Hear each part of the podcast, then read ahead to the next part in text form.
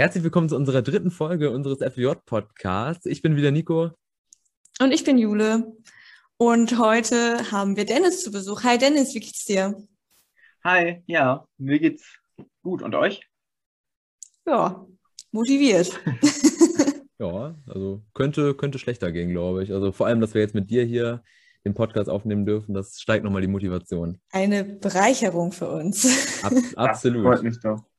Dann fangen wir doch direkt mal an mit der ersten Frage, Dennis. In welcher Einsatzstelle arbeitest du denn? Ich arbeite in der Einsatzstelle im Bezirksamt Hamburg Mitte im Abschnitt Naturschutz. Und genau, das ist der Abschnitt im Naturschutzbereich, der eben für die ähm, Bauvorhaben zum Beispiel zuständig ist, die eben auf Naturschutzangelegenheiten zu prüfen und eben aber auch die Naturschutzgebiete verwaltet. Und, und ähm, da arbeite ich am meisten mit im Bereich Naturschutzgebiete. Und genau, wie immer die Frage, wieso hast du dich gerade für diese Einsatzstelle entschieden? Äh, mir war es wichtig, dass ich bei meiner Einsatzstelle viel draußen unterwegs bin und einfach mal ein Jahr lang ähm, ja, aktiv was in der Natur machen kann, um nach den zwölf Jahren Schule dann mal ein Jahr was draußen zu machen und habe dann danach eben, also nach den Kriterien auf der FWJ-Seite nach Einsatzstellen gesucht und das äh, und ja, das Bezirksamt dann eben ausgewählt, weil da sehr viel darüber in dem in der Beschreibung stand und auch beim Bewerbungsgespräch, das sehr ansprechend wirkte. Ich, ähm, nochmal ganz kurz, ich stelle mir immer so vor, wenn man in einem Bezirksamt irgendwie arbeitet, wenn ich das so das erste Mal höre, dass man irgendwie so richtig langweilig die ganze Zeit im Büro sitzt, aber bei dir scheint es ja so zu sein, dass du auch irgendwie dann voll viel draußen bist, ne? oder was? Ja, auf jeden Fall. Also ähm, natürlich würde man das zuerst denken. Äh, deswegen sage ich das auch immer, wenn ich irgendjemandem vom FJ erzähle, immer gleich mit, dass ich aber meistens draußen unterwegs bin, obwohl ich in einem Bezirksamt arbeite. Ähm, genau, ich bin sozusagen Auge und Ohr des Bezirksamtes, so wurde mir das mal zu Anfang beschrieben. Also ich bin die Person, die die Naturschutzgebiete mit dem ähm, Bezirksamt sozusagen verbindet. Okay, also du hast jetzt viel davon gesprochen, dass du draußen bist und in den Naturschutzgebieten. Ähm, kannst du mal ein bisschen erzählen, wie das, also wie dein Alltag dann so aussieht, in welchen Naturschutzgebieten du denn bist und was du da machst und was du vielleicht auch ähm, noch neben den Naturschutzgebieten machst? Äh, ja, klar. Also ich bin äh, genau hauptsächlich in dem Naturschutzgebiet Holtenblock unterwegs, aber eben auch noch im Naturschutzgebiet Reh. Die sind beide im Stadtteil Wilhelmsburg. Und dann bin ich ab und zu auch noch in Finkenwerder. Da sind zwei Naturschutzgebiete, und zwar Finkenwerder Süderelbe und das Naturschutzgebiet Westerweiden. Und ähm, da bin ich meistens einfach auf Kontrollgang, also dass ich gucke, dass die Wege verkehrssicher sind, also ähm, keine Äste irgendwie drohen auf den Weg zu stürzen oder im Naturschutzgebiet Holkenlock vor allem den Weg auf Freiräume, weil da äh, das regelmäßig überschwemmt wird, weil es eben noch außerdeichs an der Elbe liegt und da auch regelmäßig Hochwasser über das Gebiet läuft. Und da räume ich dann den Weg frei und ich achte natürlich auch darauf, dass die Leute sich an die Naturschutzgebietsregeln halten, also ihre Hunde anleihen oder auf den Wegen bleiben, nichts pflücken. Genau, das ist so das Hauptsächliche. Und ab und zu kommen dann auch nochmal ähm, so kleinere Pflegearbeiten dazu. Also gerade im Sommer Brombeeren zurückschneiden, die eben über den Weg wachsen oder ähm, andere Pflanzen zurückschneiden, damit der Weg eben frei bleibt. Und ähm, ab und zu muss ich auch mal tiefer in die Naturschutzgebiete rein, wenn es darum geht, irgendwas nachzuschauen, irgendwas zu überprüfen, einen an einen bestimmten Ort zu kommen. Und dann bin ich da auch manchmal dann mit Machete unterwegs, quer durchs Gebiet. Das war vor allem letzten Sommer teilweise ganz spannend dann.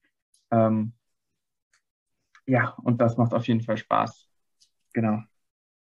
Und ähm, gibt es ein, ein Naturschutzgebiet, in dem, also das du am liebsten magst, wo du irgendwie am liebsten hinfährst oder das du auch besonders empfehlen kannst, um da vielleicht mal da selber hinzufahren, soweit das möglich ist? Ja, also ich würde auf jeden Fall sagen, dass das äh, Naturschutzgebiet Heukendorf das spannendste der Gebiete ist, weil es eben, wie gesagt, außer Deichs liegt. Da sind viele Priele, da ist auch eine Brücke über den Priel. Ähm, und das ist zwar nicht groß, da ist nur ein Wanderweg durch und der auch nicht besonders lang ist, aber dafür ist es umso schöner und auch äh, gerade im Sommer ähm, wirkt es leicht verwunschen, weil es da so viele Pflanzen gibt, die da wachsen. Und ähm, ja, es ist einfach ein sehr schöner Erholungsort, würde ich jetzt mal sagen, auch wenn er, auch wenn das Naturschutzgebiet an sich recht klein ist. Mich würde auch nochmal interessieren, kannst du dir jetzt einfach so frei Schnauze aussuchen, in welches Naturschutzgebiet du jetzt gehst? Oder musst du irgendwie äh, bei jedem Naturschutzgebiet ähm, in der Woche mindestens einmal gewesen sein? Oder wie, wie läuft das so mit der Zuteilung? Ähm, es gibt da auf jeden Fall ähm, Priorität für das Naturschutzgebiet Heukenlock, ähm, weil da auch definitiv die meisten Besucher sind. Und äh, da bin ich so zwei bis dreimal die Woche und in der Reh in der Regel einmal die Woche und in Finkenwerder so alle zwei Wochen. Und ähm, ich kann mir die Zeit schon frei einteilen, aber muss natürlich trotzdem gucken, dass ich da überall regelmäßig mal vorbeischaue und ähm, ja dann auch eben dafür sorge, dass sobald da irgendwas passiert, dass wir das dann auch schnell wissen und äh, handeln und eingreifen können. Sind denn diese Kontrollgänge deine einzige Tätigkeit oder machst du auch noch mal was anderes? Ähm, nee, das ist ähm, nur eine der Tätigkeiten. Also ist schon die größte und wichtigste Aufgabe, würde ich sagen. Aber ansonsten gibt es natürlich auch noch viele andere Sachen, die anfallen. Zum Beispiel natürlich auch mal im Büro, dass ich da irgendwie helfe, was zu recherchieren, eine Liste zu erstellen, was auszuarbeiten oder so. Das kommt mal vor. Oder dass ich auch mal im Wilhelmsburger Inselpark mithelfe. Ähm, da haben wir zum Beispiel mal Fledermauskästen gereinigt und kontrolliert und ähm, auch sonst ähm, ja, gibt es einfach im Bezirk immer mal Aufgaben, die da anfallen, dass man auch mal in einen Park fahren muss zum Beispiel, um da was zu überprüfen oder mal zu einem Standort fährt, wo Bäume gefällt wurden, um davon Fotos zu machen und ähm, solche Dinge. Das kann man gar nicht so pauschal sagen. Das ist ganz verschieden, aber ähm, ja, das waren jetzt so ein paar Beispiele, genau. Da machst du auf jeden Fall schon einiges. Ähm, was ist denn so dein, dein absolutes Highlight, was du bisher erlebt hast, was du irgendwie so am meisten abgefeiert hast? Hm, also ich würde sagen, Highlights sind auf jeden Fall immer, wenn man irgendwie was erledigt hat, was man sieht und was langfristig äh, irgendwie noch Einfluss hat und dass man langfristig was verbessert hat oder ja, genau, was erledigt hat. Und das äh, ist zum Beispiel, wenn man irgendwie äh, wirklich viel Müll auch mal aus einem Gebiet rausholt. Das war jetzt gerade im Winter im Heukenlock oft der Fall, wenn da dann alte Fässer angespült werden oder so, die von Booten gefallen sind oder von einem Steg runtergefallen sind und dann eben im Heukenlock angeschwemmt werden. Also, dass man da dann diesen Müll rauszieht oder ähm, wenn man mal tiefer ins Gebiet muss, um, um irgendwas zu finden. In dem einen Gebiet zum Beispiel habe ich mal eine Biberburg, äh, so, sollte ich zu einer Biberburg äh, einen Weg schlagen, eben mit einer Machete und das war zum Beispiel auch sehr spannend. Und was ich auch sagen würde, was auf jeden Fall immer Highlights sind, ist, wenn man mal auch mal was mit anderen zusammen macht. Ich arbeite auch viel mit der EGÖP, also mit der Gesellschaft für ökologische Planung. Und ähm, bin da mal bei Einsätzen dabei im Naturschutzgebiet. Ähm, oder Jule, da warst du ja auch schon öfter mal dabei. Oder bei, mhm. Und ähm, äh, bei, dem, bei dem Krötenzaun aufbauen zum Beispiel. Das hat mir auch sehr viel Spaß gemacht.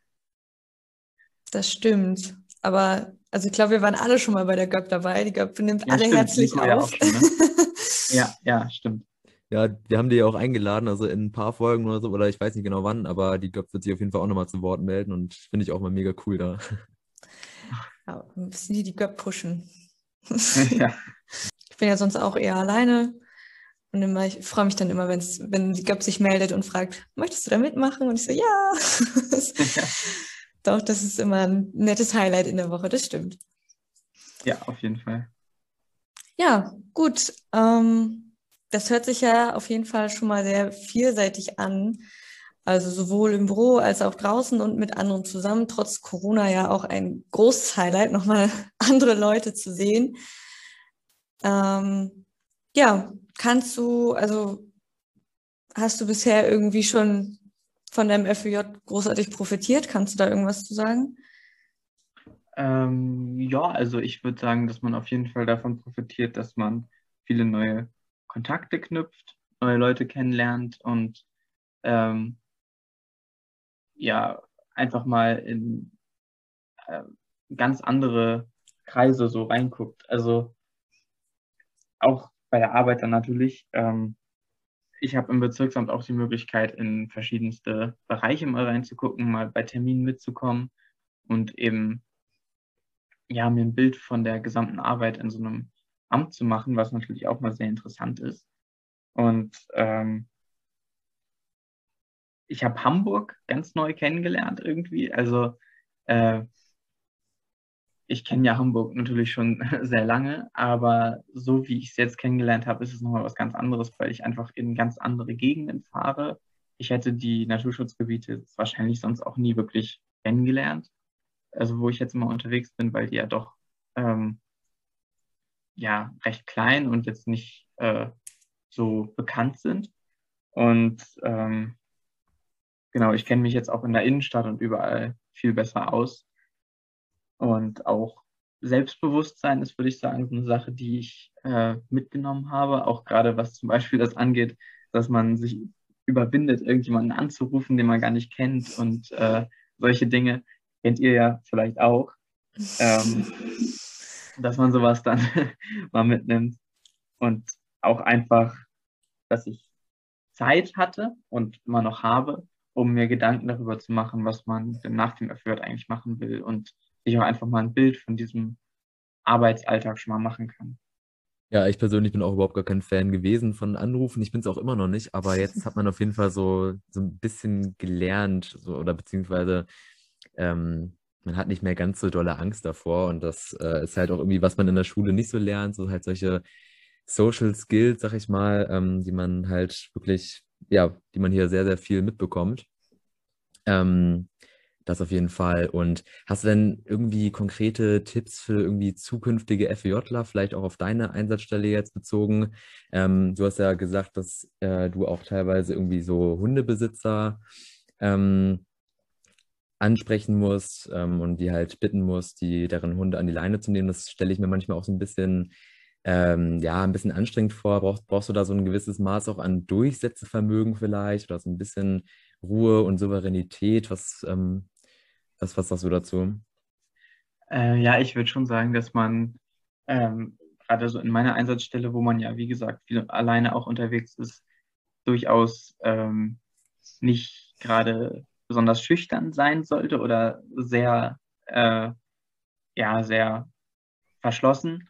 Und man sollte gerne nachfragen auch in der Einsatzstelle und äh, ja, zu, zu dem mit den, mit dem Hunden, also mit den Hunden, ähm, ja, also ein gewisses Maß an Selbstbewusstsein und Souveränität sollte definitiv schon vorhanden sein. Aber ich muss sagen, ich hatte zu Anfang jetzt auch nicht so. Ich habe so beim Bewerbungsgespräch, muss ich ehrlich sagen, auch so gedacht, hm, würde ich das so hinkriegen, so Leute anzusprechen? Und ähm, ich würde aber sagen, dass man dafür, wenn man, wie gesagt, jetzt nicht ganz schüchtern und zurückhaltend ist, dass man das dann auch lernt und ein Gefühl für bekommt, wie man Menschen ansprechen kann, dass sie dann eben auch ähm, Verständnis zeigen und einem dann auch äh, folgen also den Anweisungen. Genau. Na, man muss sich im Leben ja auch einfach Herausforderungen stellen, ne? Ja, total. Das, also das nimmt man auf jeden Fall auch mit, genau. Ja, also ich würde sagen, Jula, hast du noch irgendwelche Fragen? Nee. so, nee. Okay. Ähm, also wo ja. ich vielleicht noch ähm, profitiert habe, da könnte ich vielleicht noch was sagen.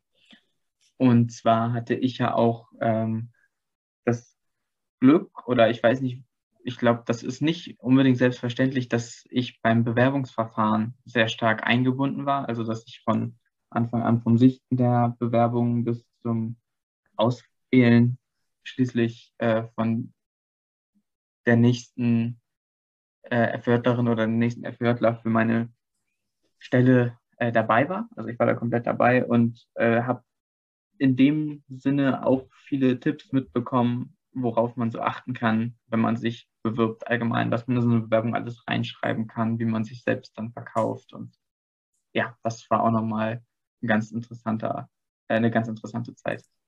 Also summa summarum kannst du sagen, das FJ hat sich auf jeden Fall gelohnt und ausgezahlt für deine persönliche Entwicklung und generell.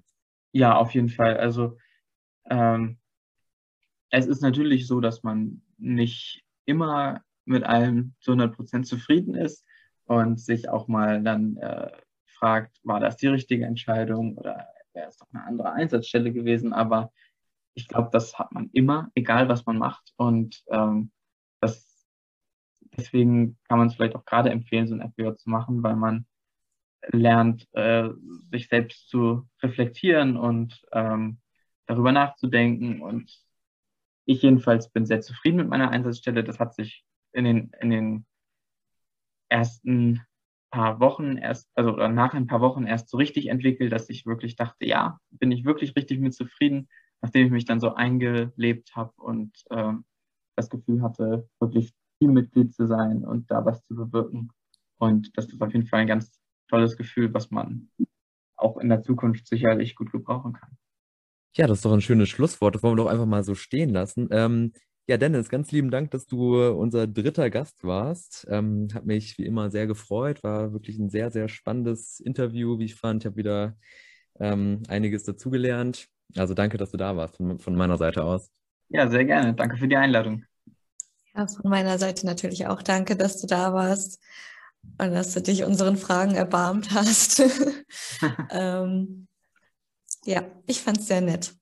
Dann sind wir jetzt wieder am Ende unserer heutigen Folge. Danke, dass ihr wieder dabei wart. Und ähm, wenn ihr irgendwelche Tipps oder Anregungen habt, könnt, könnt ihr uns das gerne schreiben auf diversen Social Media Seiten. Ähm, genau, dann würde ich einfach sagen, ciao. Ich sag auch Tschüss. Tschüss.